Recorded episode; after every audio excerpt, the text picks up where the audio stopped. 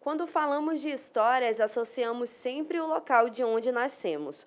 Com as tranças não seria diferente. Muito mais que só um penteado, as tranças africanas trazem consigo todo um contexto cultural. A história por trás das tranças, eu costumo dizer que a história de uma africana seria uma, uma história diferente de uma, de uma brasileira. É, a gente na África, ou então, eu vou falar de Camarões, a gente usa as tranças por conta da cultura. A gente vem da cultura que nós, desde pequena, né, é, as nossas mães fazem, as nossas tias fazem na gente e a gente aprende. Eu aprendi desde pequena. As tranças abrangem um amplo aspecto social e identitário, religião, parentesco, estado civil, idade, tribos, etnias e outros atributos de identidade podem ser expressos no penteado. No início do século XV, as tranças eram muito utilizadas pela sociedade africana escravizada.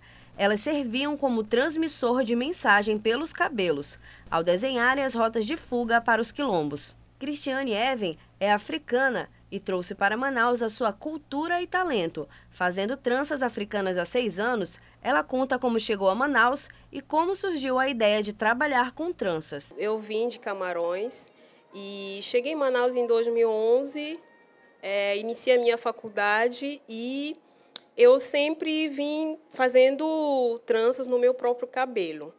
E com o tempo a partir de 2015 eu percebi que as coisas foram mudando, né? A percepção né, sobre as tranças.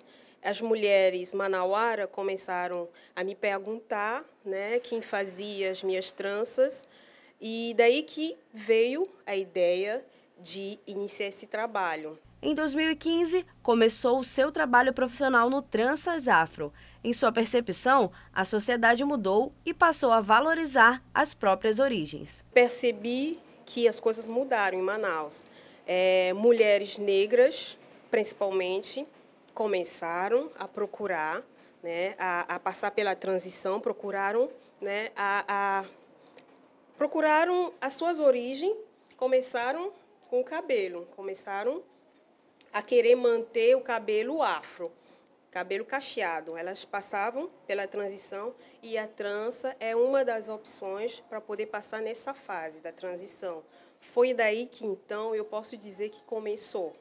Né? Eu atendia na minha kitnet durante o final de semana, atendia, não atrapalhava muito e as coisas foram crescendo né, até hoje.